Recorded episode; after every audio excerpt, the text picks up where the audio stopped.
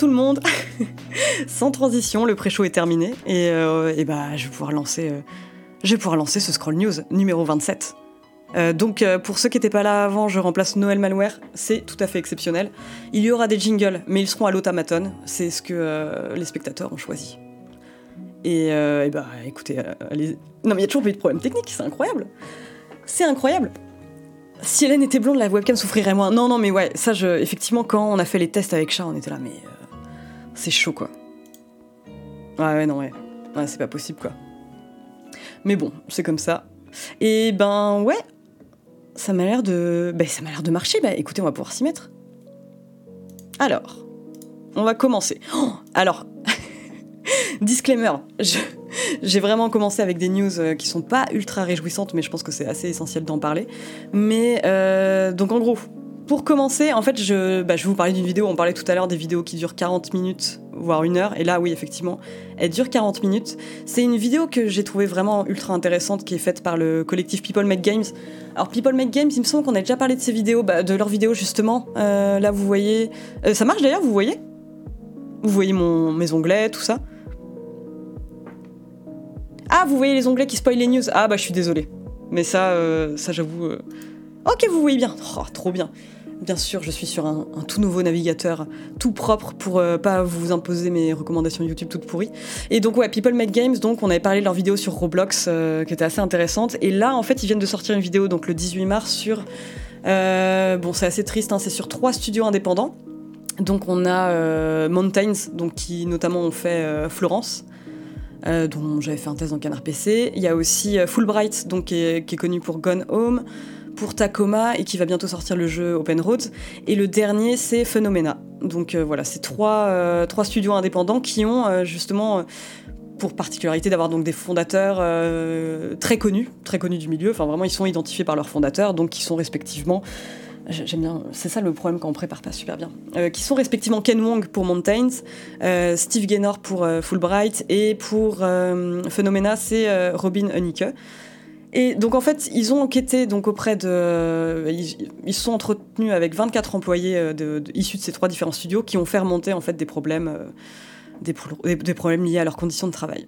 Et euh, le, constat est assez triste parce qu'en fait, les problèmes viennent des fondateurs eux-mêmes.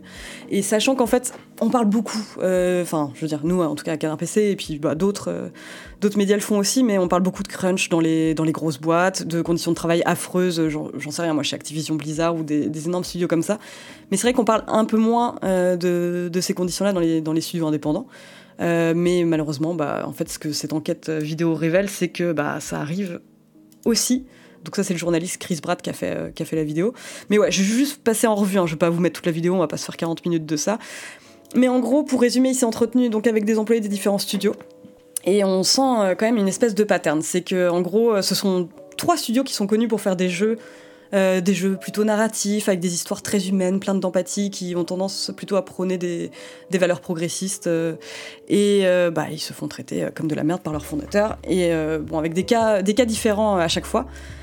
Donc typiquement, donc euh, ce qui s'est passé, euh, Kenwong et Mountains, en fait l'enquête elle est partie d'une série de tweets faite par un ancien développeur qui euh, incriminait directement Kenwong où il expliquait en fait qu'il avait fini en dépression avec des, envies suicidaires parce que à cause de la manière dont il avait été traité au sein du studio.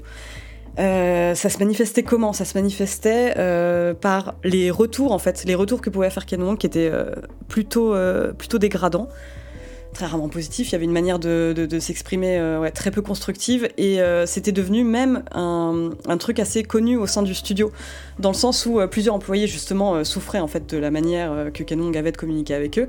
Et il y avait même une espèce de safe word en fait qu'ils utilisaient les moments où ils voulaient pas être seuls avec lui. C'est-à-dire qu'ils avaient fait remonter ses problèmes à lui directement, essayer de régler ça avec lui. Merci Setski. Et et en fait, voilà, s'il se trouvait face à, face à lui lors d'un entretien individuel, il disait pause, et là, il, faisait venir d'autres employés pour assurer la médiation. C'est quand même tragique d'en arriver là. Donc voilà, euh, c'est euh, compliqué parce que la plupart des employés justement expliquaient qu'ils avaient du mal à témoigner. Enfin déjà, ils l'ont tous fait de manière anonyme et je comprends aisément pourquoi.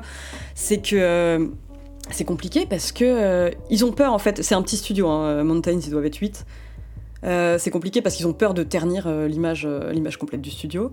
Il y a aussi une espèce de dissonance en fait entre la manière dont le studio est représenté et ce que eux ils vont en dire. Donc ouais, c'est assez compliqué. X-Blames dit Travailleur du JV venant d'un petit studio indé, cette vidéo a été douloureuse à regarder. Très bien fichu, point de vrai problème, il est temps de faire. Ouais, non, mais oui, je suis d'accord. Il est temps de faire maturer cette industrie, effectivement, et puis moi j'imagine que ça passe quand même par une libération de la parole, et c'est important qu'il le fasse, euh, même au sein de petits studios. Et justement, euh, un truc qui revient en fait dans cette vidéo que plusieurs euh, employés pointent du doigt, c'est le fait que que justement on s'attend pas nécessairement à ce que des personnes qui, euh, qui prônent des valeurs euh, progressistes, qui prônent, qui prônent l'empathie, le bien-être au travail, etc., se comportent mal avec leurs employés. Enfin, c'est pas une chose qu'on imagine. Et ils expliquent je crois que c'est dans le cas de Phénoména. Justement, quelqu'un expliquait, parce que Robin Onika, pour le coup, est une vraie porte-parole, euh, elle s'exprime énormément sur ces sujets-là. Euh, elle, pour le coup, elle est accusée euh, d'avoir notamment employé des informations personnelles sur ses employés, en fait, de manière. Dans, dans, le cadre du travail, et de manière ultra gênante. Steve Gaynor, lui, son cas, c'est notamment d'avoir favorisé un climat de travail sexiste, d'avoir rabaissé ses, ses employés ses employés féminines. Et donc, euh, pour revenir à ce que je disais, euh, c'est voilà, c'est un employé en particulier expliquait que c'est difficile pour ces fondateurs qui sont persuadés d'une certaine manière d'être euh, d'être progressistes, de se remettre en question sur ces sujets-là, en fait, de se dire que le problème peut venir d'eux. Donc voilà, c'est un peu compliqué, quoi. Et il y a autre chose qui... mais oui, bien sûr, hein, l'hypocrisie existe, hein, tout à fait. Tout à fait. Bon, donc du coup, j'ai un peu résumé, mais je, vous encourage vraiment à regarder, euh, à regarder cette vidéo. Alors malheureusement, elle n'est disponible qu'en anglais. Et je me dis que moi, j'aimerais bien, enfin, s'ils n'arrivent pas à trouver, leur proposer euh, une traduction. Mais bon, ça peut prendre un peu de temps, quoi. Mais voilà, donc en gros, ouais, pour résumer, euh, ils demandent aussi, enfin, ils contactent directement les fondateurs pour voir ce qu'ils ont à répondre à ça. C'est vraiment très très bien fait.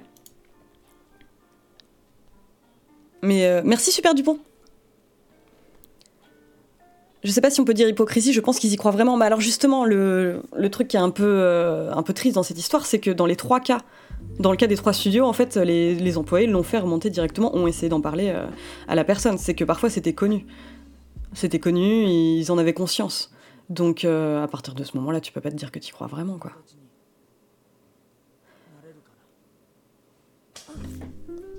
Le milieu des assos, c'est terrible à ce niveau, j'ai des potes qui bossent dedans, et oui, ouais, non, mais c'est clair. Oui, oui, bien sûr, c'est pas du tout un truc euh, qui est propre aux jeux vidéo, malheureusement.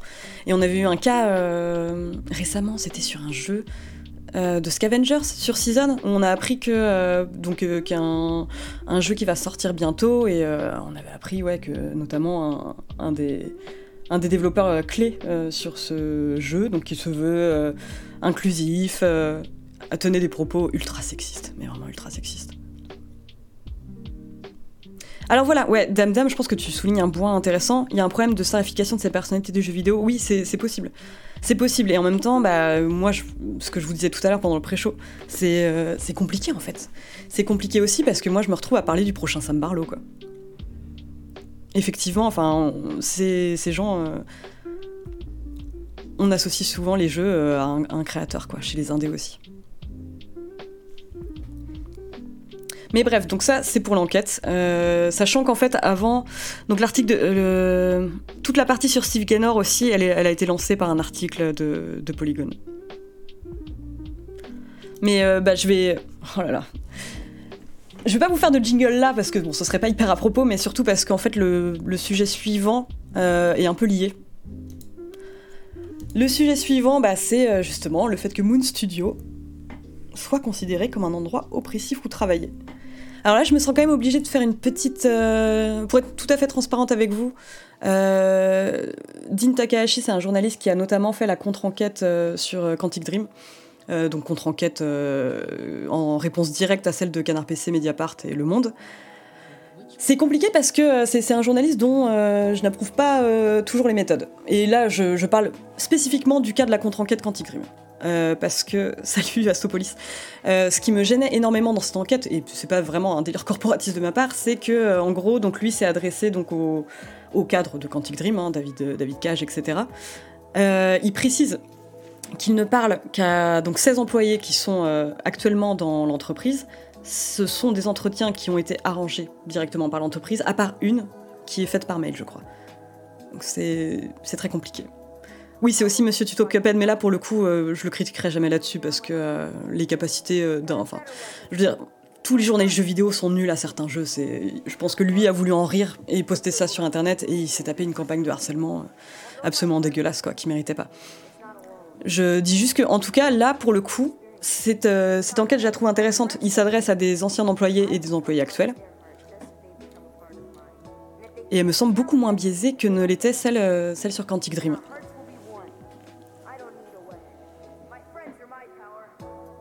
Ouais. Oh oui, pardon, je réponds ouais, alors que je lis même pas les, articles. Ça va être passionnant, euh, passionnant à écouter en podcast. Cette, euh. mais donc, du coup, voilà. Cet article est très long, on le lira pas en entier, mais en gros, ouais, pour, rappel, Moon Studio, donc on fait les jeux Ori, notamment Ori and the Blind Forest. Très chouette petit jeu, très très cool. Et euh, donc, au cours de plusieurs entretiens avec des employés, donc anciens comme actuels, ils ont constaté on retrouve un peu le même truc euh, que dans l'enquête de People Make Games, hein, des problèmes directement avec les fondateurs. Ah, il y a un autre truc que j'ai complètement oublié de dire sur la news d'avant qui me paraît, euh, aussi intéressant à signaler. Euh, c'est que donc les trois studios dont on parlait, la Mountains, Phenomena et, et merde, j'ai oublié le dernier, Fulbright, ont des jeux qui ont été édités par Annapurna.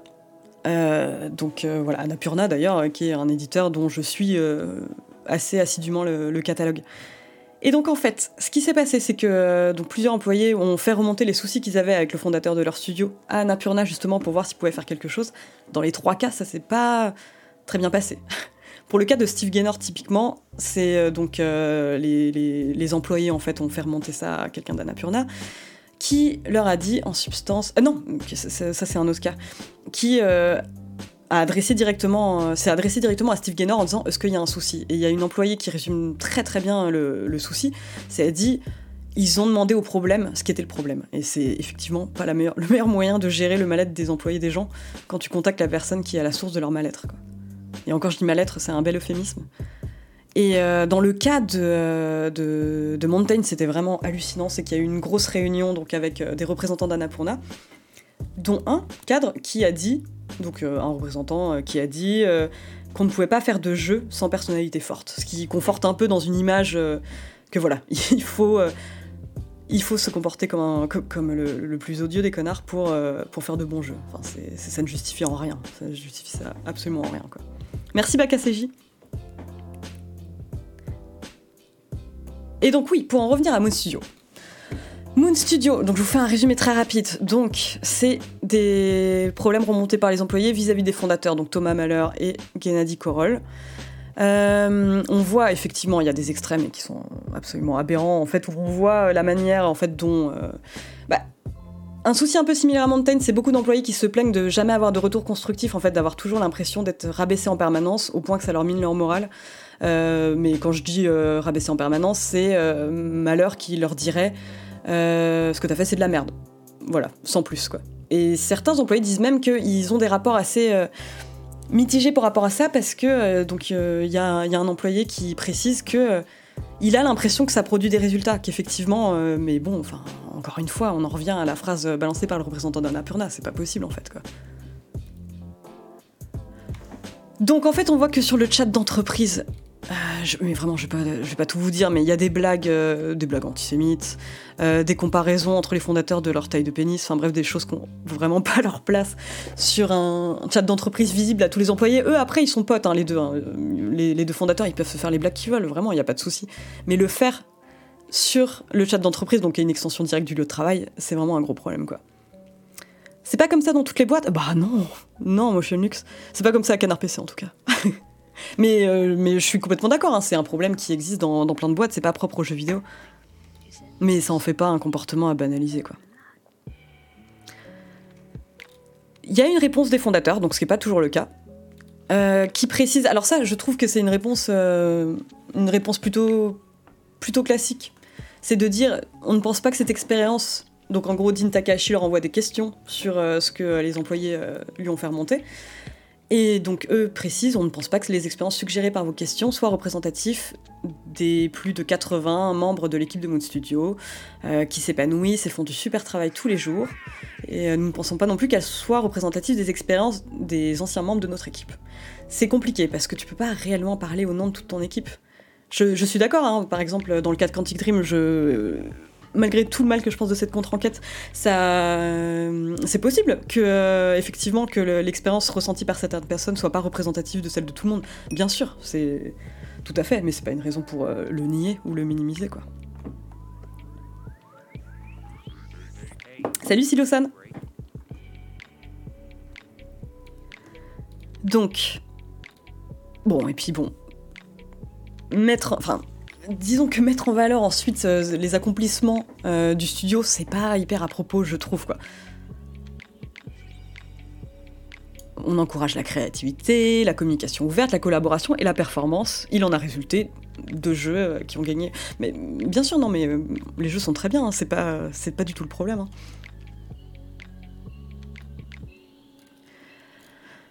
Ensuite, bah donc du coup, les témoignages des employés. non, mais j'ai vraiment commencé par les news, euh, les news tristes. Hein.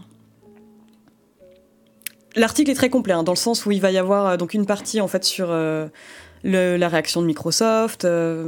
encore une fois, c'est en anglais, je suis désolée. Bon, on sent toujours une constante dans, les articles, enfin les enquêtes qui portent sur les conditions de travail dans le jeu vidéo c'est bon bah effectivement l'anonymité des, euh, des, personnes qui témoignent. Enfin, c'est très très rare que les gens le fassent en leur nom, mais ça on, sait pourquoi. Hein. On sait qu'il y a une grosse culture du silence dans l'industrie du jeu vidéo. Les gens ont peur de pas retrouver de taf derrière. Enfin, c'est compliqué quoi. T'inquiète Hélène, vaut mieux faire les bad news en premier ou en sortir avec le sourire. Oui oui tout à fait. Non mais surtout qu'en plus je, je, pense que c'est réellement important d'en parler donc. Euh. Après on parlera de Tekken, vous allez voir ça va être super.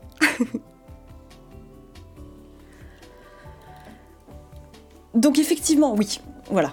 Euh, ça c'est la partie justement où les employés euh, parlent des... Euh, il y, a plein plein de trucs en fait, c'est vraiment très très long, je pourrais pas tout vous faire, mais on va... Voilà, le truc que je vous disais tout à l'heure, le fait qu'un des fondateurs, dont les seuls retours seraient... C'est merdique. Bon, c'est pas... C'est pas très malin c'est pas très malin et j'ose même pas imaginer ce que ça te fait en, tant qu'employé quand le fondateur de ton studio et donc la figure de proue, la personne qui est toujours mise en avant quand on parle des jeux euh, sur lesquels tu as travaillé, te dit juste euh, c'est de la merde. Enfin et là bah ouais c'est la partie que je disais. Un développeur qui sentait que le comportement de, des fondateurs était atroce, mais euh, se sentait un peu mitigé parce qu'ils arrivaient toujours à obtenir des résultats. Et ça, ça c'est un gros problème.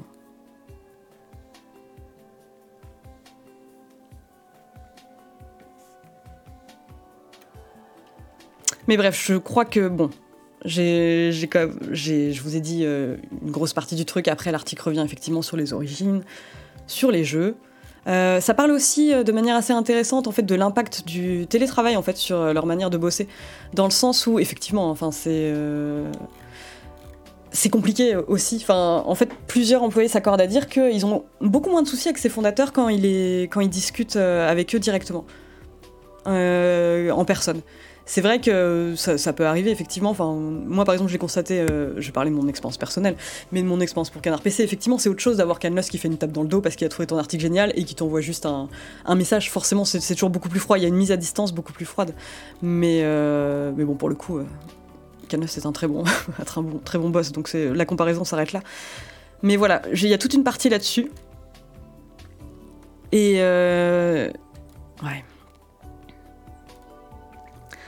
Bah pareil, je vois un autre motif qui revient, c'est le fait que bah effectivement les fondateurs travaillent énormément, sont des workaholics et le, revendiquent même en fait. C'est quelque chose qu'on avait eu un peu, bah par exemple, dans le cas de dans le cas de Rockstar justement, quand t'as un directeur créatif qui dit euh, qu'il travaille 95 heures par semaine, j'en sais rien, on il peut très bien euh, dire euh, non mais j'encourage absolument pas mes employés à le faire, mais forcément ça va ça va créer un truc quoi. Mieux vaut une tape dans le dos qu'une tronçonneuse. oui, et donc bien sûr, il y a eu du crunch. Il y a eu du crunch sur Ori également, quoi. C'est vraiment, là, je vous parle d'une petite partie de problème qui cache. Euh, c'est vraiment les arbres qui cachent la forêt de problèmes. Hein. Des bonus promis, enfin, c'est. Mais bref, je passe à une autre news qui, elle aussi, est liée donc toujours pas de jingle, c'est bah, Phenomena, en fait, le studio dont on parlait tout à l'heure, euh, qui était le troisième mis en lumière par euh, la vidéo de People Make Games, qui justement donc ont prévenu euh, qu'il allait potentiellement fermer. Ah oui, c'est vrai que j'ai même pas cité les jeux qu'ils faisaient, donc Watam et, Luna. Euh, donc, bah, d'ailleurs, ils évoquent directement la, vidéo de People Make Games. Et la réponse euh, de Robin Onick, justement, qui, un fait, un, fait notable quand même, s'excuse. S'excuse s'excuse de ce qu'elle a fait et reconnaît qu'elle a fait des erreurs. Après, je dis pas que. Je, ne suis pas là pour juger son excuse et la sincérité de ses excuses. Je juste qu'elle en a fait. Ensuite, ouais, voilà. Juste après, en fait, il y a Phenomena qui annonce sur Twitter que Studio cherche des investissements pour euh, que, le, que le studio reste. Euh, le studio reste en place, quoi. Et préviennent donc ses employés, les contracteurs du studio, qu'il est possible qu'ils ferment bientôt. Phenomena donc était en, train de. Waouh! Je me suis complètement surestimée en termes de traduction euh, simultanée.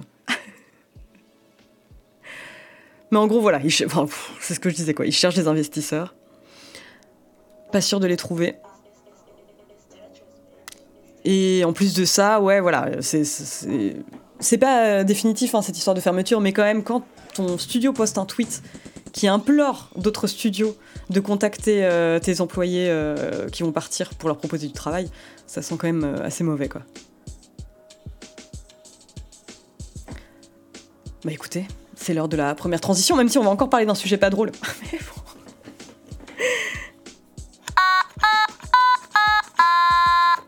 Alors, le sujet suivant, c'est PlayStation.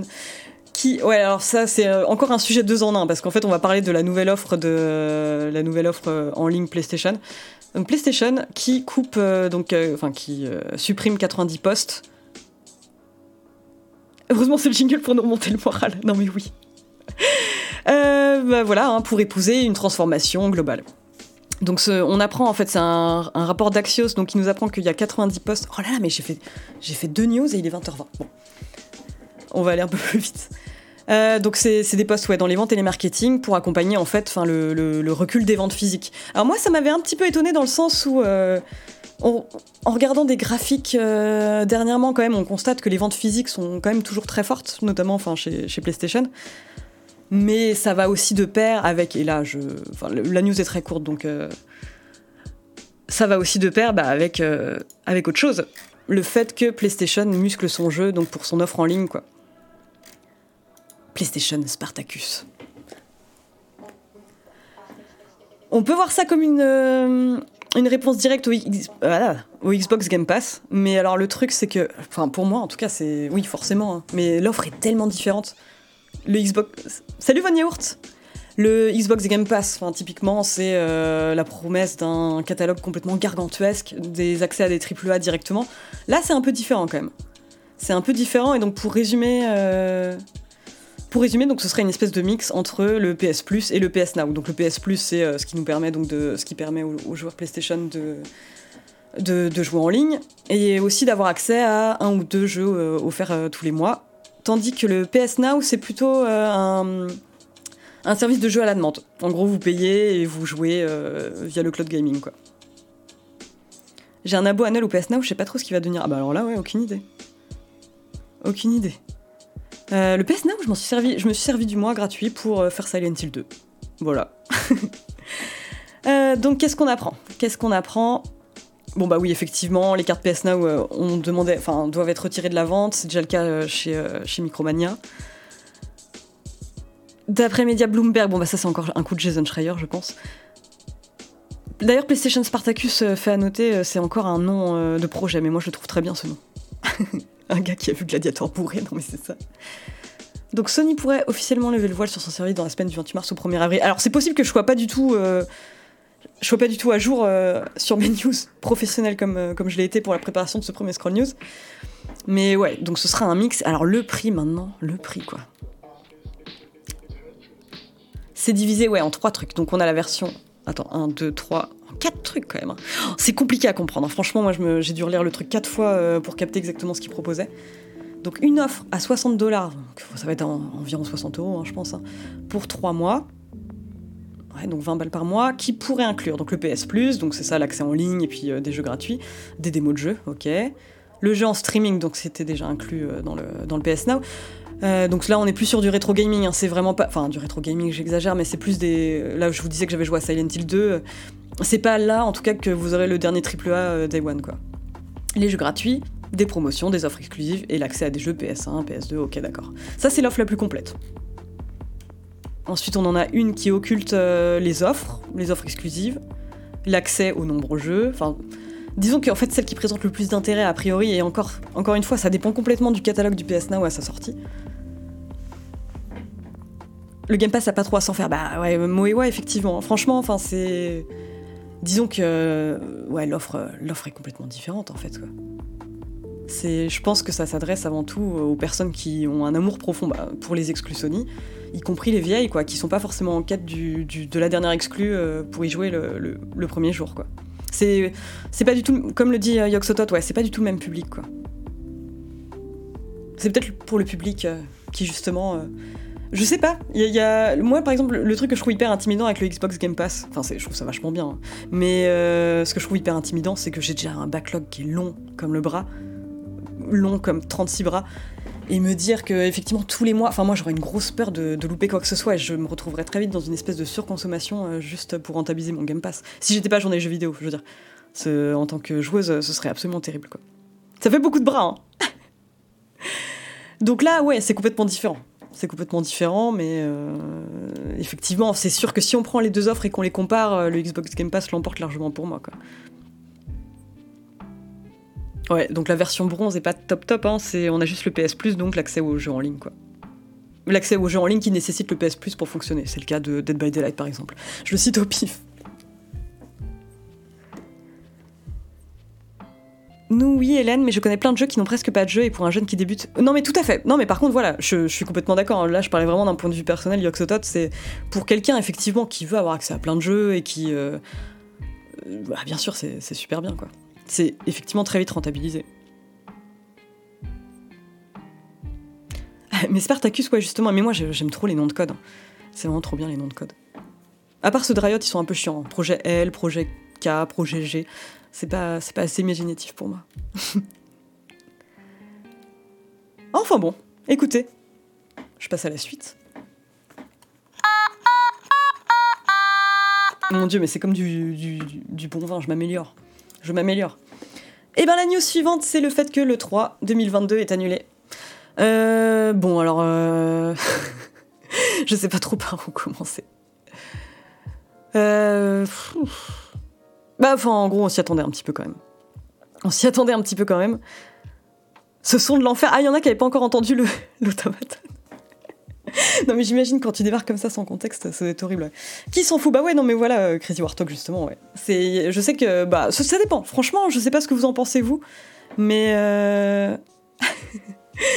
ouais, non, t'étais pas là. Bon, bah oui, forcément, surprise, surprise. Ma flûte sonne davantage qu'un PC.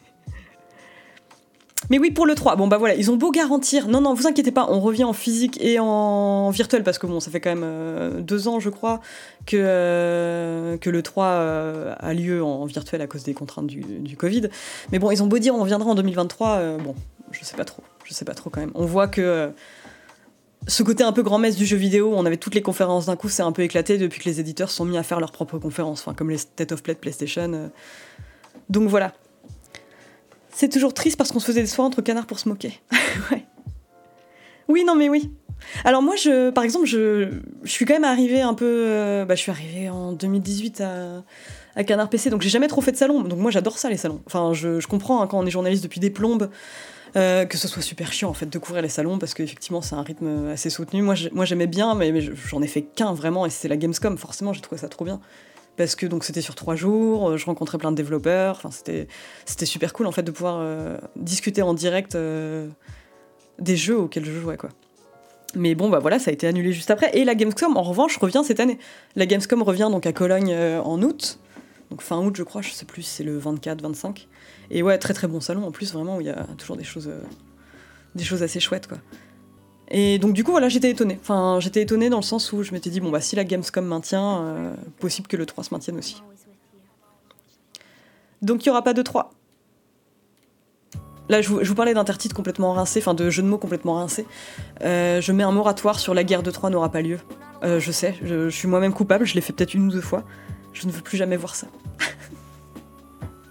Jamais 203, ça c'est pas mal ça. ah oui, 24-28 août pour la Gamescom. Merci Moa. On était souvent un peu déçus, mais c'était cool quand même. Mais oui, parce qu'on était déçus collectivement, Barbour, tout à fait. Il y avait un moment de. Bah, pas de liesse collective, mais un moment de tristesse collective qui avait quelque chose d'assez émouvant, quoi. Euh, d'un point de vue euh, beaucoup plus euh, pragmatique, enfin, je veux dire, d'un point de vue professionnel, c'est un peu chiant pour, pour les journalistes aussi, dans le sens où au lieu d'avoir une, une, série d'événements condensés sur une semaine, et ben là, on se tape plein de petits événements divers. Et encore, je, dis ça, je parle pas de Canard PC, dans le sens où nous, on n'a pas vocation à être complètement exhaustif sur toutes les, sur toutes les conférences, mais, mais quand même, ça multiplie aussi Hélène 2-3, oh, magnifique. Toutes ces annonces de remake HD, ça va manquer. Non mais oui, mais par contre, voilà, ce qui va se passer, c'est que l'information va complètement se diluer et... Euh, pour les gros AAA, euh, je me fais pas de soucis, mais pour le, les, euh, admettons des, des, indés qui cherchent à se faire connaître, qui vont être noyés dans plein, plein, plein d'annonces et plein de conférences différentes, ça peut être un peu plus compliqué. Le 3 avait une spécialité qui n'a plus vraiment de sens aujourd'hui. C'était un salon qui avait pour public la presse spécialisée. Oui, oui, c'est vrai.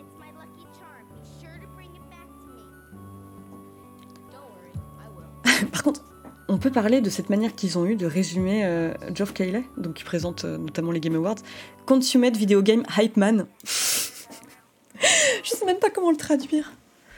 Le Hype Man. non mais c'est incroyable. Est-ce que quelqu'un peut me proposer une traduction parfaite de ce terme? Parce que moi j'en suis tout bonnement incapable, mais c'est un très beau résumé. Hein. Donc, euh, qu'a débarqué pour annoncer que le Summer Game Fest était confirmé pour juin? Ah, ça c'est cool. J'aime bien le Summer Game Fest. Le mec de la hype, l'homme tendance, ouais. L'homme sandwich, l'homme hyper, l'homme hyper c'est pas mal.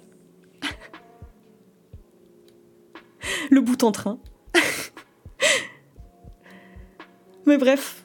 Bon écoutez, bon, ça ça va, c'est pratique parce que c'est assez court. News suivante. Alors, et ouais, enfin les news qui comptent Les news qui comptent sur lesquelles je vais pouvoir m'étaler 10 minutes alors qu'elles sont beaucoup moins importantes que les autres. Non, mais euh, ça, ça, il fallait absolument que j'en parle. Il fallait absolument que j'en parle. Si vous suivez Canard PC depuis longtemps, vous savez l'amour que je porte à Tekken, et notamment à l'histoire de Tekken. oh là là là là. Et donc, qu'est-ce que j'apprends? Qu'est-ce que j'apprends le 19 mars 2022 Je perds un peu d'âme à chaque jingle. Oh non, mais à la fin, t'es dans la merde parce qu'il y a vraiment il reste encore, euh, ouais, allez, 1, 2, 3, 4, 5, 6, 7, 7 news. 7 news, donc à la fin, t'as plus d'âme. Et donc oui, j'en reviens à Tekken. Euh, donc Tekken, vraiment euh, le meilleur jeu de baston de tous les temps, donc s'apprête à avoir une adaptation en série d'animation sur Netflix.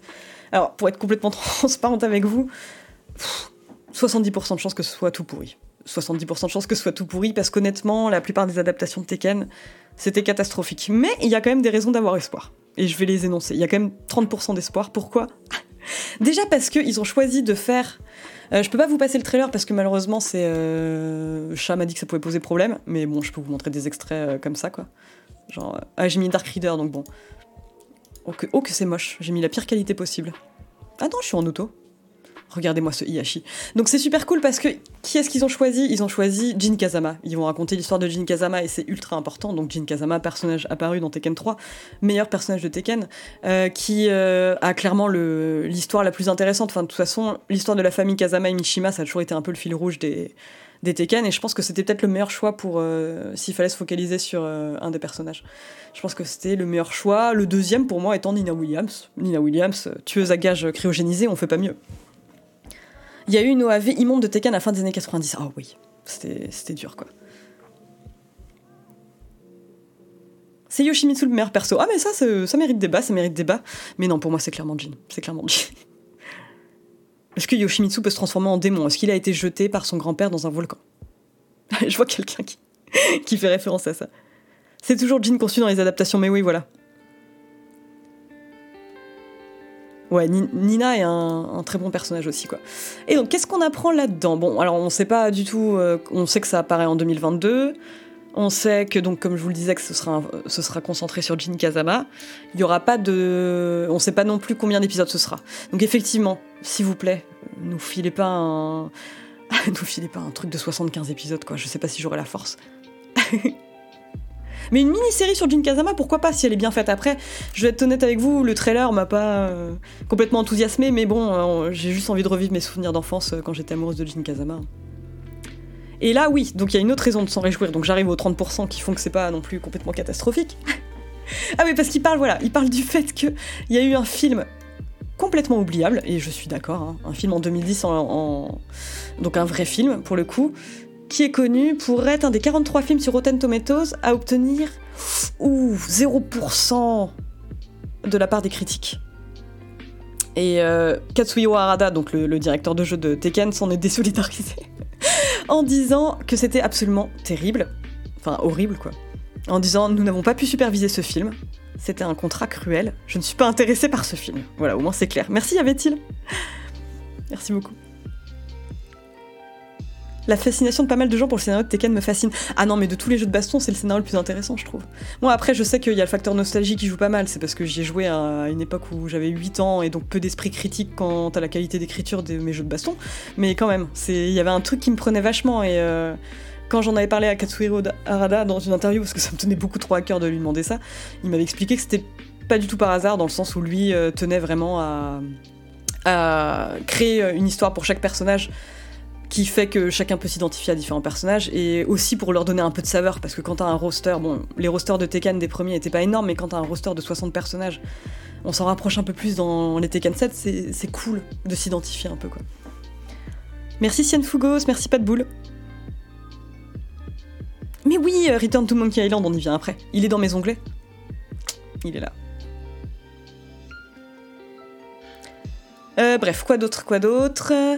Euh, Donc là, effectivement, on ne sait pas quelles sont les, les conditions exactes. Mais Arada a invité ses fans à regarder le nouveau trailer. Donc bon, on peut imaginer qu'il y a une implication, ou en tout cas, enfin, ce serait quand même chaud de se mouiller et d'inciter tout le monde à regarder un trailer euh, s'il a rien à voir avec euh, son développement. Et que ça s'avère aussi catastrophique que le film en 2010, quoi. La storyline de Eddie Gordo, non mais Eddie Gordo il compte pas. Eddie Gordo c'est le personnage qui a été mis là pour euh, quand on a besoin d'un petit boost d'ego, quoi. Mais c'est vrai que son histoire, ouais. Eddie, Chrissy Montero, c'est pas la meilleure histoire, effectivement. Mais quand même, hein, quand tu regardes Vilou, quand tu regardes vraiment tout le monde. Ah non, mais par contre, me lancez pas sur Tekken. allez, j'arrête de pas être Tekken à 40. quand tu prends tous les personnages de Tekken, alors moi, pour moi, de loin, c'est la famille Mishima Kazama. Et là-dedans, j'inclus tout le monde. Hein. J'inclus Jun, j'inclus euh, Iyashi et Kazuya. Euh, moi, j'aime bien l'histoire de Harang aussi. J'aime beaucoup aussi, euh, et ça a été, je sais, la source d'inspiration de nombreuses fanfictions érotiques. la tension, la tension homo-érotique, justement, entre Jin et Harang. C'était vraiment un gros, gros truc dans les années. ouais, au début des années 2000. Mon exposé de Tekken par Hélène. de quoi vous parlez depuis tout à l'heure? C'est pas. Ah. Non mais oui, ouais, non mais voilà. Bon bref, euh, j'étais en train de faire une sorte de tier list des meilleures histoires dans Tekken. J'aime bien celle de Link Xiaoyu parce que tout le monde a des motivations. Je reste sur Tekken 3 sinon on en a pour des heures. J'aime bien le fait que tout le monde ait des motivations ultra nobles, genre je veux venger mon mentor. Enfin, Oarang il veut manger son, il veut venger son mentor qui s'appelle Beck. Euh, c'est pour ça qu'il participe au tournoi. Euh, au tournoi du point de fer. Euh, Ling Xiaoyu, elle, elle veut juste ouvrir un parc d'attractions quoi, sur le thème des pandas. Enfin, c'est trop bien, je trouve, comme motivation aussi. Pourquoi est-ce que tout le monde aurait besoin d'avoir une, histoire d'honneur euh, incroyable? Donc j'aime bien, j'aime bien Ling aussi, et puis elle est amoureuse de Jin, donc euh, voilà, il y a quand même...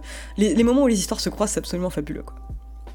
Celle de Brian Fury est bien, j'aime bien celle bah, de tout ce qui est Gunjack, même King, King Armor King. Très bien, très bonne histoire, quoi. Arada un podcast sympa sur YouTube où il invite d'autres créateurs de jeux japonais et discute en buvant des coups. Ah, intéressant, j'ai même pas regardé ça, faudrait que je regarde. Euh, mais d'ailleurs, justement, à la fin, en fait, euh, je me suis permis d'ajouter une, nouvelle rubrique. J'ai failli en ajouter deux. C'est une rubrique où je vous recommande une vidéo euh, qui est pas vraiment une news, mais qui est juste une vidéo que je vous recommande. Et après, en fait, je voulais vous recommander un jeu à la con, mais je sais pas si j'aurai le temps. Hélène a prévu de finir à 21h. Non, mais j'ai pas le choix, les gars, j'ai pas le choix. Ouais, faut que je me dépêche. J'ai faim. Non, bon, bref. Donc voilà, Tekken va être adapté. Il euh, y aura Jun, il y aura Yashi, regardez. En plus, euh, l'animation est pas trop mal, je trouve. Euh. Et effectivement, oui, l'article conclut là-dessus. C'est sur le fait que, bon, bah voilà, il y a. On peut dire que Arkane a un peu rompu la malédiction des mauvaises adaptations de jeux vidéo, que ce soit en film ou en série, parce que tout le monde essaye de faire des trucs, quoi. on sait qu'il y a The Last of Us qui va sortir en série sur HBO. en plus, c'est Craig Mazin donc, qui avait participé, enfin qui avait écrit notamment Tchernobyl. Non mais vous êtes en train de prédire contre moi là Je regarde. vous abusez, mais vous avez, vous avez peut-être un peu raison. Je pourrais vous faire comme certaines Twitcheuses la réaction directe. non mais ça fait beaucoup de points de chaîne. Après 21h pile, c'est chaud quoi. Salut Blames. Bisous. Euh, du coup, euh, je sais plus ce que je disais, ouais, Last of Us. Donc là, il cite Scott Pilgrim. Il y a Oxenfree aussi. Euh, ouais, enfin bon, tout un tas de trucs quoi. Tout un tas de trucs de prévus. C'est parti pour la suite.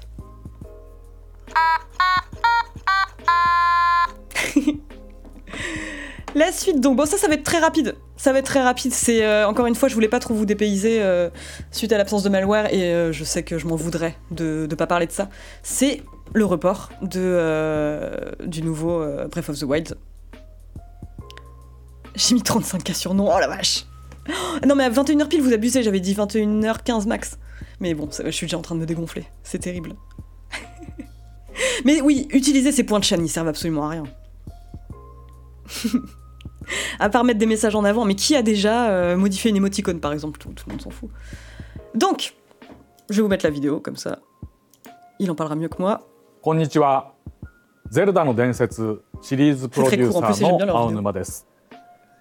Zelda no Densetsu, Breath of the Wild 続編の発売時期に関してお知らせがあります。本作は2022年に発売を予定しているとお伝えしていましたが、On avait prévu de sortir le jeu en 2022. On a décidé d'étendre la période de développement et de euh, changer la sortie à, au printemps 2023. Ça n'a absolument rien à voir avec Elden Ring, je vous jure. non, pas ça, il dit pour ceux qui attendaient une sortie cette année. On est vraiment désolé. Et là, il montre quelques images qu'on avait déjà vues. Euh, l'aventure dans cette suite se passera pas uniquement sur Terre comme c'était le cas dans le précédent jeu, mais aussi dans les cieux. Mais le monde étendu va bien au-delà de ça. Et il y a encore plus de, de, de fonctionnalités que vous allez pouvoir apprécier. De nouvelles rencontres, de nouveaux éléments de gameplay. Et euh, de manière à faire de l'expérience euh, de cette expérience de jeu quelque chose de vraiment spécial, euh, toute l'équipe travaille très assidue sur le jeu. どうか今しばらくお待ちいただければと思います。今回のお知らせは以上となります。Et c'est tout pour aujourd'hui. Euh, bah écoutez, euh, moi, en, moi en soi, de toute façon, j'ai une addiction à Elden Ring. Euh, si je veux le faire à 100%, j'en ai pour tout 2022, je pense. Surtout qu'il y a d'autres trucs à faire à côté. Euh, par exemple, manger, avoir une vie sociale, travailler. Et du coup, euh, moi, ça me va très bien. Ça me va très bien, bah, déjà parce que euh, je pense que c'est plutôt chouette en fait qu'ils prennent le temps de peaufiner leur jeu. C'est plutôt cool. Il y a des énormes attentes quand même sur ce jeu. T'es balèze en japonais. Non mais oui, bien sûr, c'est la pratique de l'autamaton euh, qui m'a aidé, bien sûr. Malware est pas là, on peut dire que Zelda, c'est des jeux tout pourris. Mais bah justement, à Beatball, je suis désolée. Encore une fois, je vais pas complètement vous dépayser euh, de Malware parce que euh, pour le coup, j'ai fait Breath of the Wild très tardivement. L'année dernière, moi vraiment les, Zelda, j'avais juste fait Ocarina of Time, euh, Legend of the Past, euh, et c'est tout. J'avais pas un intérêt prononcé pour Zelda. Euh, je me bien, mais sans plus. Et Breath of the Wild m'a complètement. Et, j'y ai joué. 4 ans après sa sortie. Ça m'a. Ouais. Ça, je l'ai trouvé vraiment à la hauteur de, tout ce qu'on en disait, quoi.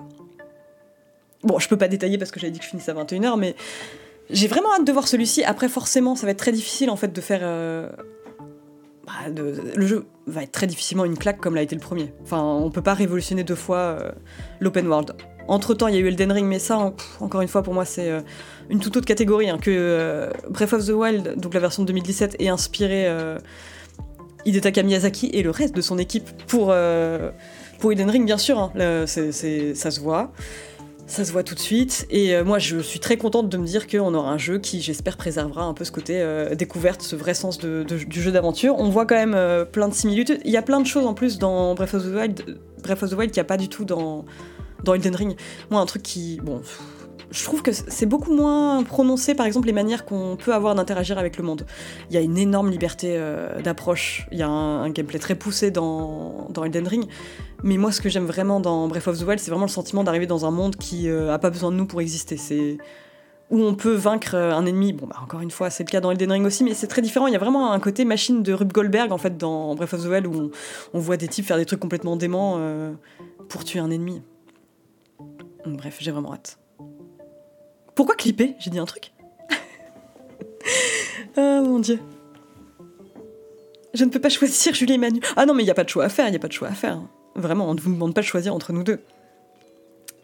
Y a-t-il aucun univers parallèle où vous co-présentez cette émission? Oh, Non, mais là, laissez tomber. Là, on, serait parti dans un débat de 40 000 ans. C'est chaud. Il est pas. Euh, je pense. Enfin, je pense pas qu'on soit très bon pour euh, se canaliser euh, tous les deux. Elden Ring, c'est récompenser l'exploration. Ah bah alors ça, tu vois, moi je trouve que c'est le cas de Breath of the Wild aussi.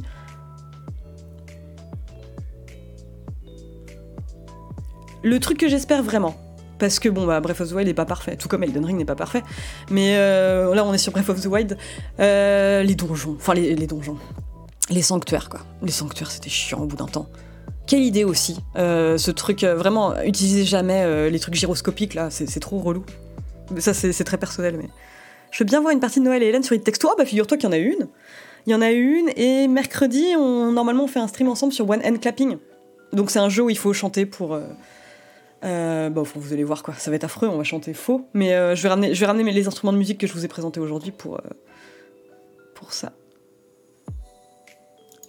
Les sanctuaires, c'était le meilleur truc de Breath of the Wild. Ah, tu trouves, Von Yaourt oh Ah ouais, non, moi pas du tout. Et en fait, non, j'exagère parce que, effectivement, je, suis pas en train de dire que tous les sanctuaires étaient pourris. Je dis juste que certains. En fait, il y en avait. Pour moi, il y en avait trop. J'avais une sorte de lassitude à la fin. Plus de 14 minutes.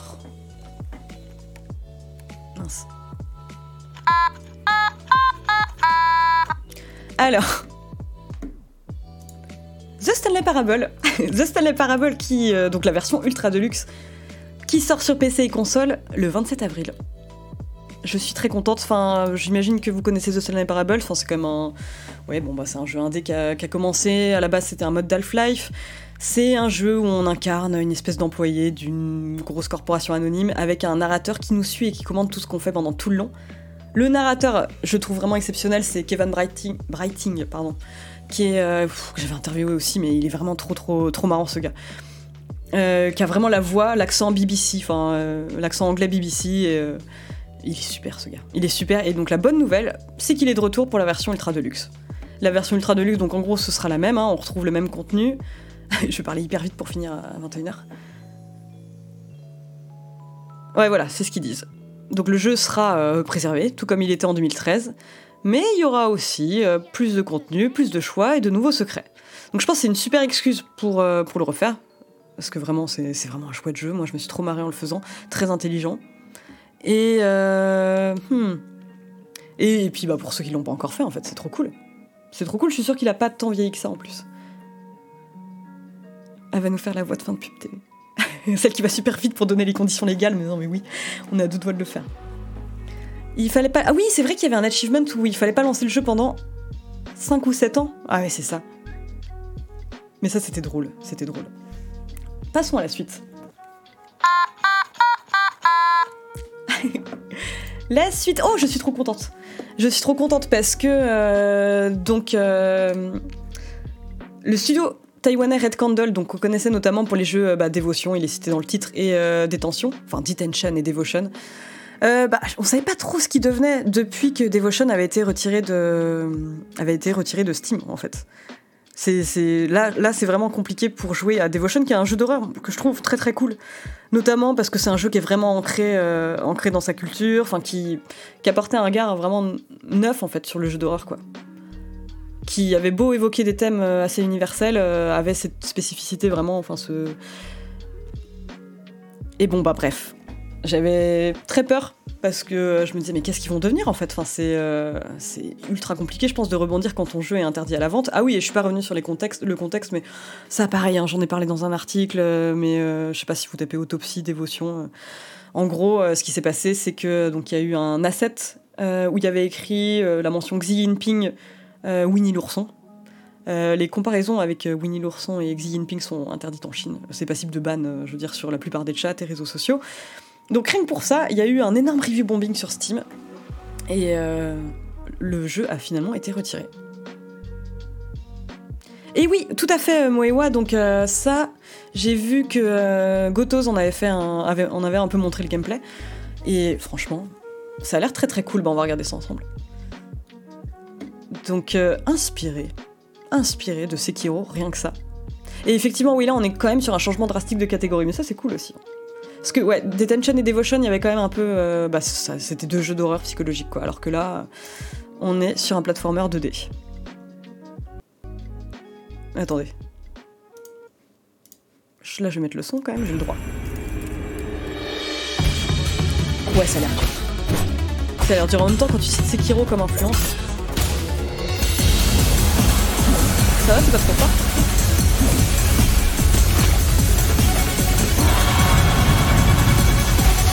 voit pas grand chose, hein, c'est 45 secondes.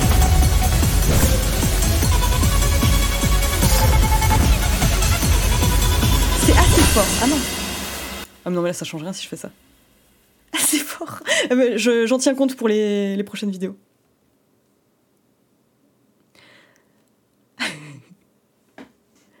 en tout cas, le jeu a été financé euh, à la suite d'une... Oups À la suite d'une campagne de financement. Euh, tac tac tac. Et ouais, franchement, ça, ça a l'air cool. Enfin, c'est un jeu que j'avais pas du tout sous le radar, mais en tout cas, moi, le, truc qui me réjouit dans tout ça, c'est le fait que Red Candle soit de retour. C'est vraiment très cool. Tu, tu, tu... Ah ouais Ah, je vous ai explosé les oreilles. Alors quand je joue l'automaton, ça va, mais on va baisser l'audio. Oh là là, mais c'est compliqué. Non, mais je vais devoir me retrouver à faire des trucs. Donc je remets la musique, et c'est parti pour la suite. Oh non, mais j'y arriverai jamais. À 10 minutes de la fin, je dois parler de Wargaming qui quitte la Russie. Ouais, bon, c'est mort. Désolé pour ceux qui avaient parié non. Alors. Alors, ou pardon. Euh, donc, Wargaming a posté sur LinkedIn. Je leur en veux énormément parce qu'ils ont dû me faire aller sur cet atroce site qu'est LinkedIn, où je me rends de temps en temps, effectivement, à raison de deux fois par an. Euh, parce que parfois, il y a des gens très bien qui vous écrivent sur LinkedIn, figurez-vous, parce que c'est le seul moyen de vous contacter. Mais bref, toujours est-il que je suis allée sur LinkedIn. Parce que c'est là qu'ils ont posté leur annonce donc euh, ils ont pris la décision de quitter la Russie et la Biélorussie.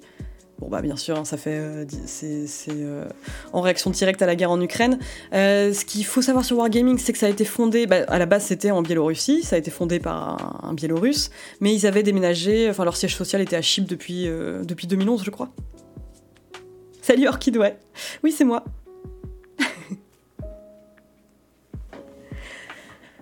Euh, souvenez-vous, euh, je crois que euh, j'imagine que Malware en avait parlé, mais il y avait eu donc le directeur créatif de Wargaming qui, à la suite de, l'invasion en Ukraine, avait dit qu'il soutenait les forces armées russes et a été licencié juste ensuite. Là, donc, ce qu'on apprend, c'est que Wargaming donc a décidé de ne pas posséder ou d'opérer en Russie ou en Biélorussie, et que du coup, ils quitteront les, deux pays. Depuis le mars 31, la compagnie avait transféré, donc c'est Oh là là. Ouais, ces jeux en live. Enfin, en gros, toutes les affaires euh, liées aux jeux, euh, aux jeux en direct. En Russie et en Biélorussie. Euh, alors au studio Lesta, enfin au Lesta Studio qui en fait était donc appartenait à Wargaming avant mais qui n'y est plus affilié. Ouais, je sais plus depuis quelle année, mais ouais. Donc ils précisent effectivement qu'ils vont pas forcément bénéficier d'un point de vue financier de, ce, de cette décision. Au contraire, ils vont souffrir de pertes assez substantielles, enfin assez conséquentes en conséquence directe de cette décision. Euh, voilà, ils vont aussi fermer leur studio à Minsk en Biélorussie. Et là, ça, c'est la phrase. Parce que bon, voilà, cette décision. Euh, merci Kassarja, merci Matt McFly. Cette décision, c'est compliqué parce que oui, je, enfin, je. Et là, encore une fois, hein, je. Je vous donne mon avis un peu à chaud. Je comprends euh, la décision de pas euh, pas vouloir rester en Russie et en Biélorussie dans ce contexte. Euh, le fait est que effectivement, bon bah il y a un, grand nombre de développeurs qui vont se retrouver sans emploi. Et ils tiennent à préciser néanmoins des développeurs qui sont pas forcément, je veux dire, pro Poutine. Hein. Mais ça c'est un, un, sujet dont on avait parlé un petit peu pendant l'émission quand on parlait des sanctions, du fait que effectivement certains développeurs en pâtissaient aussi étaient des victimes collatérales en fait de sanctions euh, qui vont à l'encontre du gouvernement russe. Alors, ils disent on essaiera de donner autant d'indemnités de départ et de soutien que possible à nos employés affectés par les changements. Voilà. Voilà, c'est tout ce qu'on sait pour l'instant, donc euh, je pense qu'on sera amené à en reparler, euh, à en reparler sans doute plus tard. Mais bon. Oui, je vous avais dit que je mettais les, news, les news sympas. Mais là, ouais, il est 20h54. Bon, enfin, je suis désolée, c'était très très rapide. Parce que de toute façon, le communiqué est assez vague. On va pas débattre pendant trois plombes de, la guerre en Ukraine. On le fait déjà pendant certaines émissions. du coup, passons à la suite. Alors, la suite, oui La suite, alors ça date, ça date du 17 mars. Je suis outrée que Malware n'en ait pas parlé. C'est très important. Oui, excusez-moi, j'ai même pas rebondi sur vos, commentaires. Non, mais là, c'est même, plus une émission où on débat ensemble. C'est horrible, je, fais tout hyper rapidement. Mais ouais, euh, encore une fois, j'ai très mal géré mon temps. mais en gros. Il faudrait pas que ça devienne une bonne raison de licencier. Non, mais voilà, il y a aussi ce truc-là, effectivement. Donc, Malware n'a pas parlé de The Query. Euh, je vous ai mis la petite bande-annonce en VF. Je vous ai mis la petite bande-annonce en VF parce que quand même, hein, le charme de la VF. Pourquoi c'est important? C'est le prochain jeu de Supermassive Games. Et pourquoi moi ça me tient à cœur? Parce que j'avais beaucoup aimé Until Dawn. J'avais trouvé très chouette. Enfin vraiment, c'est un, pour résumer, un slasher interactif où euh, on peut un peu... Euh, on suit un groupe d'adolescents qui va dans un chalet, bref, etc. Enfin, c'est pas le, pas un chef-d'œuvre ce jeu, mais disons que c'était un, un, excellent divertissement. Et moi qui aime beaucoup les slashers, c'était parfait pour moi. Et en fait, j'attendais une suite, enfin pas une suite, mais au moins un, héritier spirituel. Et le truc, c'est que Supermassive Games a sorti euh, la, les Dark, Pictures Anthology, donc c'est plusieurs épisodes euh, d'une anthologie sur l'horreur. Je trouvais l'idée géniale, mais le fait est qu'aucun de ces jeux, donc il y, a, y a eu Man of Medan, il y a eu Little Hope, il y a eu celui qui se passe. Merde. Il y en a eu un autre qui s'appelle House of Ashes, voilà, je crois que c'est ça. Et il y en a un autre qui va sortir qui s'appelle The Devil in Me. Bah, je les ai tous trouvés. Euh, ça va de nul à médiocre. Non, non, peut-être pas médiocre, à moyen, vraiment moyen. Dans le cas de Little Hope qui était pas si mal, mais disons qu'il n'y en a aucun qui m'a apporté le même plaisir et le même fun que, euh, que Until Dawn. Où je trouve que pour le coup, il y avait. Comment dire C'était pas un immense scénario, mais il y avait un truc un peu imprévisible que j'aimais bien. Et là, pour le coup, on est beaucoup plus dans. C'est pas un, truc qui sera aussi condensé que le sont les épisodes de Dark Pictures Anthology. Là, on est sur un truc un peu plus conséquent. Et pourquoi je suis contente? Bah écoutez, euh, parce que. Bah, je vais vous dire pourquoi. Alors, attendez. Hop. Euh, je, je vais re vous baisser le son. Vous me dites. Dites-moi si c'est trop fort. Nickel. Déjà, il y a David Arquette. David Arquette, acteur emblématique de, de Scream notamment. On va retrouver complètement le côté slasher là, c'est sûr. pourtant dit de faire tous les contrôles. Écoutez, c'est pas si grave, d'accord? On, n'a qu'à passer la nuit ici. Non, non, non. Je réfléchis. Arrête. Assure-toi que tout le monde reste à l'intérieur du chalet cette nuit. Ferme les portes. Personne n'entre. Personne ne sort. Personne. Compris? Je reviens demain là. Salut Yukai. Et vous pourrez prendre la route. Et si on fait la fête ce soir en pleine Oui, il y avait Peter Stormare dans Man of Medan et dans tous les Dark Pictures Anthology. Parce qu'il fait, enfin si je ne m'abuse, oui, il fait un personnage euh, justement un peu hors jeu. Ou alors je me plante, hein, peut-être. Uncanny Arquette. ah, vous entendez à peine? Dans Until Dawn, justement, euh, il y avait oui, effectivement des acteurs un peu plus connus. Alors attendez. Waouh, je mets un peu plus fort. Merci Eldorat. Ah mince, je me plante. Non mais je confonds. Je, mélange probablement tout là. Peter Stormare, il faisait pas le psy dans Until Dawn? Oui, il y avait Aiden Panettiere dans, dans Until Dawn. Pas plus connu que Arquette, ouais. Si, c'est ça, ouais, voilà.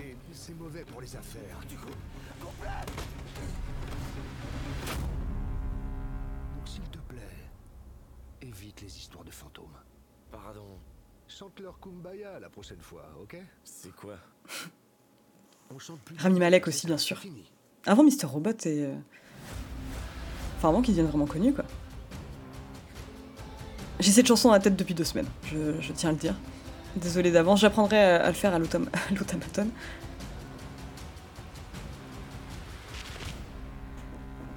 C'est l'acteur de. J'avoue, Dame Dame, j'ai pas vu euh, Détective Pikachu. Merci Leto Seldon. Alors, mince, qu'est-ce que c'est que ça? C'est pas du tout ce que je voulais mettre. Euh...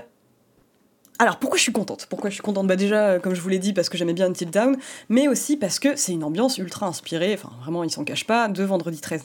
Et Vendredi 13, bon bah déjà j'ai une affection particulière pour les films qui sont pas ouf, mais qui quand même constituent un très bon divertissement comme Until Down justement. Je parle très vite, mais on n'arrivera jamais à faire 21h. Euh... C'est un film ou un jeu vidéo ce truc? Ah non mais attends, mais oui, ça c'est un autre débat j'essaie de retenir cette pensée. Euh, d'abord, je vais finir l'autre. C'est que euh, vendredi, 13, j'aime beaucoup l'ambiance. Il y avait eu le jeu d'horreur asymétrique Vendredi 13 qui a connu un sort funeste.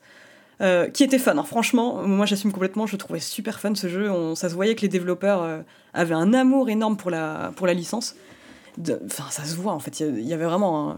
Ils avaient reproduit en fait les Crystal Lake, les différentes maps avec une maniaquerie, un sens du détail, qui, qui laissaient en tout cas à penser qu'ils adoraient, euh, ils adoraient vraiment sincèrement les films. Ah, il est 21h, c'est mort, je suis désolée. Désolée. Et du coup, c'est mort, c'est mort.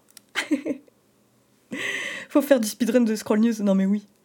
Et du coup, euh, bon alors le jeu justement, bah, ils avaient dû arrêter le développement. Pourquoi? Parce qu'il y a Sean Cunningham, donc qui est le, enfin non, Victor Miller, donc qui est la personne qui a créé Jason, mais vraiment Jason, enfin qui a écrit le premier Vendredi 13, où euh, le, tueur n'était pas Jason, Jason était la victime et c'était clairement sa mère Pamela, euh, la tueuse, avait eu un conflit avec Sean Cunningham, justement lui qui a inventé un peu plus la figure emblématique du Jason avec le masque de hockey.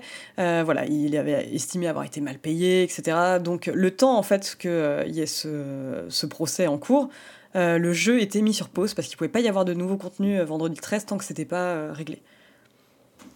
Et donc le jeu s'est arrêté, c'était très triste. Bref, voilà, 21h. Euh, on passe quand même. Le, truc le plus con, c'est qu'on va finir à 21h10. Hein. On y était presque. On y était presque. Mais voilà, en tout cas, euh, je suis un peu chaude pour. Euh, mais ils, me connaissent ou quoi? Je viens d'ouvrir un tout nouveau navigateur. Ils sont pas censés me connaître. Et ils me mettent du Elden Ring de partout, quoi. Les pouces au crime, c'est affreux. Mince. Alors, la suite. Eh bah oui, c'est la grosse nouvelle euh, du jour que j'ai incrustée en catastrophe. Mais euh, bah, c'est cool. De toute façon, ça va être traité très rapidement. C'est le retour de Monkey Island.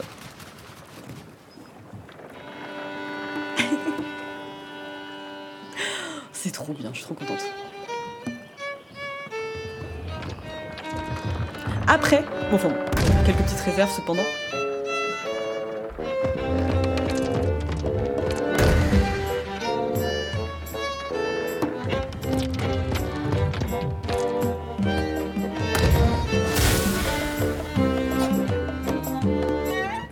Gilbert told me he'd never make another Monkey Island unless.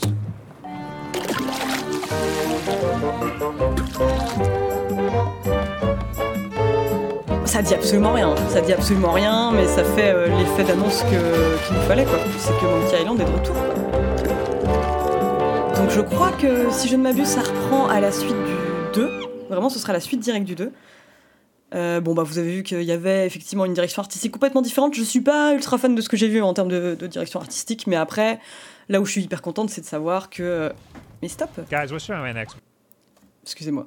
Euh, c'est bah, de savoir que, bon, voilà, un Ron Gilbert, qui effectivement est l'auteur historique des Monkey Island, reprend du service, quoi. moi, je m'attendais vraiment pas à ça. Je, honnêtement, euh, après Fimbleweed Park, par exemple, il avait fait un mini-jeu euh, sur euh, Dolores. Le personnage de Dolores, un mini-jeu gratuit, c'était super cool. Et je m'étais dit, peut-être qu'il va continuer à faire des trucs comme ça. Je m'attendais pas du tout à un retour de Monkey Island. Donc là, c'est édité par Devolver. Je suis chaude. Je suis chaude quand même. Un jeu Flash, c'est beau. Ah oui, j'ai oublié de répondre tout à l'heure à quelqu'un qui me demandait par rapport au jeu euh, The Quarry. C'est un film ou un jeu vidéo? Bah oui, bien sûr, c'est on est clairement dans, le film interactif. C'est euh, moi, ça me va très bien parce que je trouve que le genre du slasher se prête très bien au format film interactif. C'est tout l'intérêt euh, de Until Dawn justement, c'était et Mark Brown l'a très bien dit dans le Game Maker Toolkit, je radote à fond. Mais bref, il expliquait que ce jeu c'était vraiment l'occasion en fait de le joueur se retrouve dans, la position de, réalisateur. Il voit par exemple euh, dans Until Dawn, il n'y a que des persos ultra caricaturaux qui incarnent que des stéréotypes de l'horreur. Donc on va avoir le stoner, on va avoir, j'en sais rien, moi, la final girl, on va avoir. Euh, euh, je sais pas, il y a un peu de tout quoi. Et on peut choisir, si on le veut ou non, de subvertir ces, ces tropes en fait quoi. On peut très bien essayer de s'arranger pour que le, beau gosse infernal survive jusqu'à la fin. Enfin, Sachant que le gameplay c'est essentiellement des QTE, c'est on peut plus ou moins décider, enfin moi c'est pas du tout ce qui s'est passé la première fois que j'ai joué, mais on peut plus ou moins décider de, du sort qu'on veut donner à nos personnages. On peut très bien choisir de, tuer quelqu'un euh, qu'on déteste très tôt quoi. Et ça je trouvais ça intéressant et j'aimerais bien euh, que ça reprenne ça aussi. C'était beaucoup moins le cas dans, dans les Dark Pictures Anthology. Ouais voilà, un joke, un nerd. Oui je dis stoner mais oui. Et, euh, et ben écoutez, c'est bientôt fini et je vais vous laisser sur une petite recommandation. Mince Oula Oh il est en train de... Il est à l'agonie, le pauvre. Alors, donc la dernière news, c'est pas vraiment une news, c'est euh, une vidéo, mais j'étais très contente que, qu'elle, qu'elle existe. Trop contente, donc c'est Bokeh Game Studio, donc c'est le nouveau studio de euh, Keiichiro Toyama, donc le père de Silent Hill, euh, qui donc a invité Shinji Mikami, le père de Resident Evil. Euh, pourquoi je suis contente? Parce que bah, c'est trop bien en fait de voir ces, euh, ces, deux personnes en fait discuter de leur manière de fabriquer de l'horreur. C'est j'ai quelques réserves sur cette vidéo, mais euh, j'y viendrai plus tard. Quand tu parles d'Ideal Agonie, le pauvre, tu parles de l'automate ou malware? Les deux, les deux. comment un instrument aussi mignon peut produire un son aussi apocalyptique? Mais après, je pense que ça joue aussi à la tonalité que j'ai choisie, non? Si je le mets en high, par exemple, regardez. On dirait le chant d'un ange. Euh, donc en gros, ouais, euh, bah, j'étais contente qu'ils se rencontrent parce que bon bah voilà, on sait que l'histoire de Silent Hill elle est intrinsèquement liée à celle de, Resident, euh, dans le sens où Silent Hill a été pensé par Konami avant tout comme un concurrent direct. Enfin, il fallait en gros avoir le succès que Capcom avait eu avec un survival horror. Donc ils sont allés voir. des, l'objectif affiché, tout ce que savait Keiichiro Toyama au moment où il a été mis sur le projet, il savait pas qu'il allait être directeur de jeu à ce moment-là, c'est on veut un survival horror, quoi. On veut un survival horror comme, euh, Resident, qui marchera bien comme Resident. C'était tout, hein. c'était vraiment pas des intentions euh, ultra profondes de faire un jeu euh, vraiment qui explore la noirceur de l'âme humaine. Non, l'idée c'était de faire un truc qui marche. Et, mais après, voilà, il n'empêche qu'ils ont fait un, bah, ma franchise préférée. Ils ont fait ma franchise préférée. Et c'est intéressant parce qu'ils en parlent de manière assez ouverte. Il en parle très ouvertement. Donc euh, Toyama va directement dire à Mikami euh, Non, mais oui, euh, c'est clair, on, on, nous a dit de s'inspirer directement de ce que tu faisais. Quelques petites réserves. Donc la vidéo est chapitrée quelques petites réserves que j'ai. Donc ils parlent de leur début, comment ils ont été amenés chacun sur leurs différents projets. Ils vont parler de leur manière de construire l'horreur, et euh, ça c'est intéressant aussi. Il y a un petit moment un peu gênant, j'avoue, enfin vraiment gênant je trouve, où euh, c'est normal, enfin on a deux cadres euh, qui parlent de conditions de développement qui ont été assez compliquées. Donc il y a eu du crunch, hein, en tout cas peut-être qu'on ne l'appelait pas comme ça à l'époque, mais il y a eu des périodes assez compliquées. et justement, quand j'avais interviewé Keiichiro Toyama sur le sujet de Silent Hill, il m'expliquait que voilà, ils étaient tous jeunes et inexpérimentés, et lui-même était plutôt inexpérimenté en termes de management, et il reconnaît qu'il a pu avoir justement des moments où lui, par exemple, était complètement à fond dans le truc euh, et attendre la même chose des gens, quoi.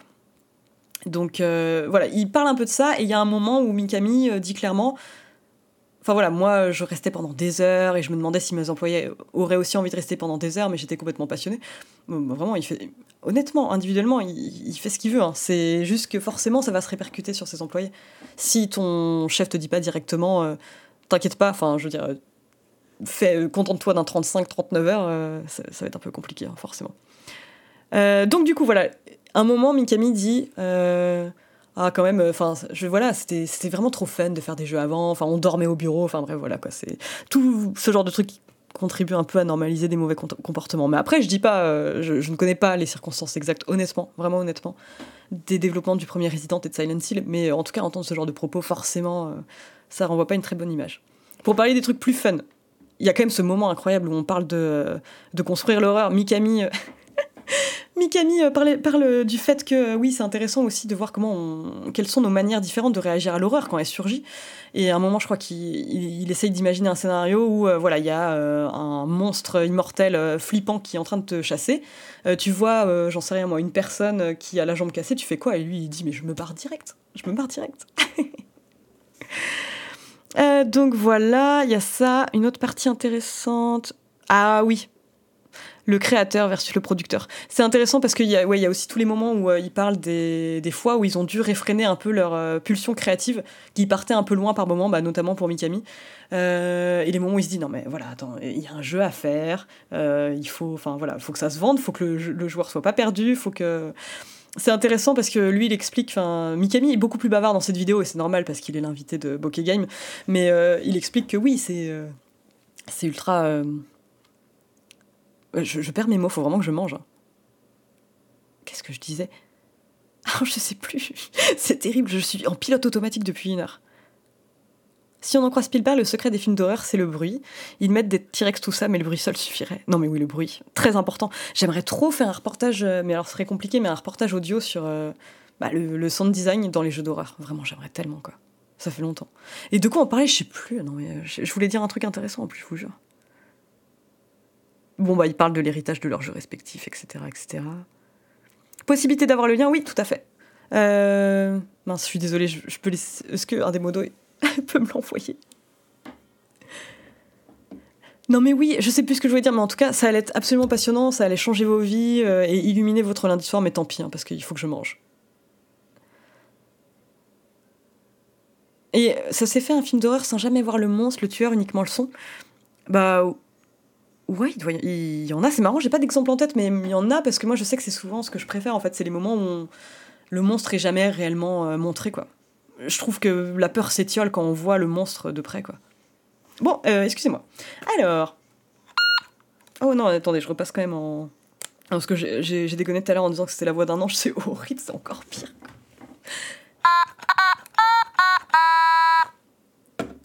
tu vois bien qu'il te faut ton émission, Hélène, c'est plus possible. Bah ouais, mais bon, elle est bien, il est bien ce concept d'émission, je vais pas lui piquer, mais il, est vachement bien. Parce qu'on peut parler de plein de trucs, quoi. Et eh bah c'est fini c'est fini.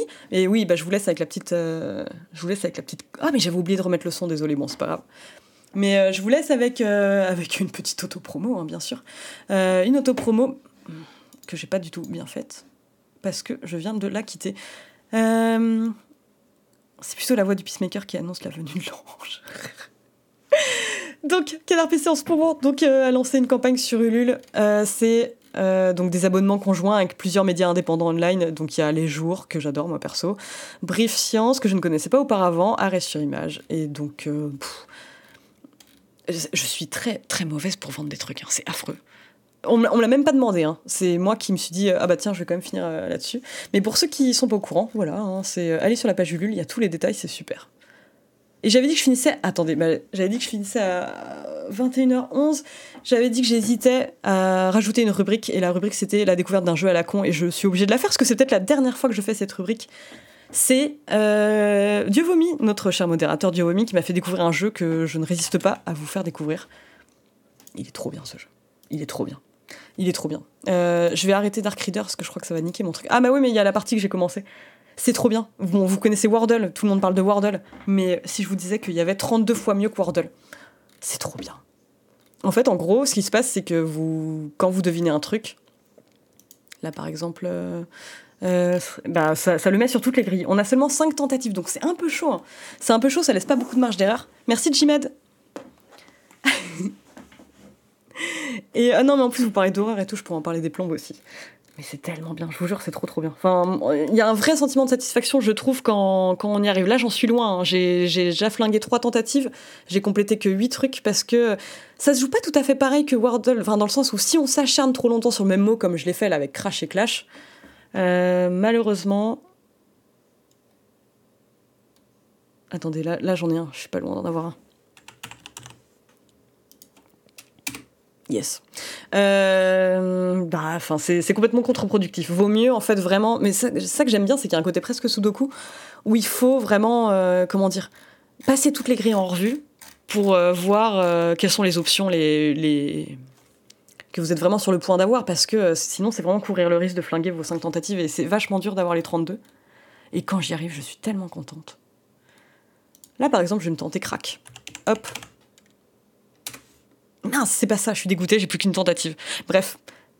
En tout cas, c'est trop bien. C'est trop bien. Mais 30 degrés simultanés, ouais. Ah mais je suis trop, je suis trop bête, je suis allée trop vite. Je savais que le C était pas là. Le C est forcément à la fin.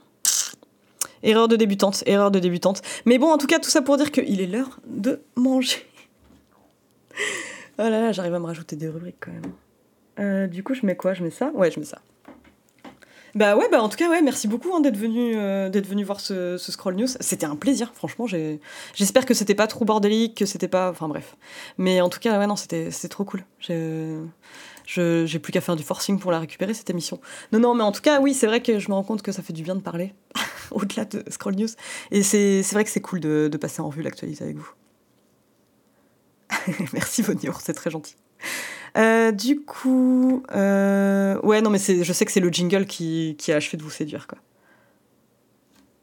Du coup, alors attendez.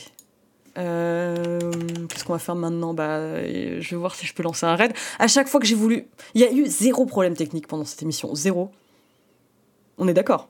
Quelquefois, le son était un peu trop fort, quelquefois le son était un peu trop bas, mais quand même, quand même, quand même. Euh, par exemple, je pourrais faire un petit raid auprès d'Ultia, par exemple. On va essayer. Hein. Je suis trop nulle. Je vais pas y arriver. Mais on peut dire que j'aurais tenté.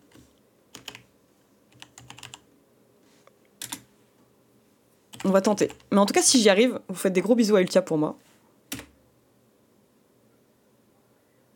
Ah, le chat de cette chaîne est réservé aux followers ou abonnés. Mais non, c'est bon, ça marche, je suis prête. Ok, c'est cool, ça marche. Eh bien, écoutez, faites de gros bisous à Ultia. Et euh, fêtons ensemble ce premier stream sans le moindre souci technique, vraiment c'est incroyable. Et, euh, encore une fois, merci beaucoup pour votre accueil, c'était vraiment trop cool. Et euh, gros bisous, on se voit mercredi pour un stream sur One Hand Clapping. Salut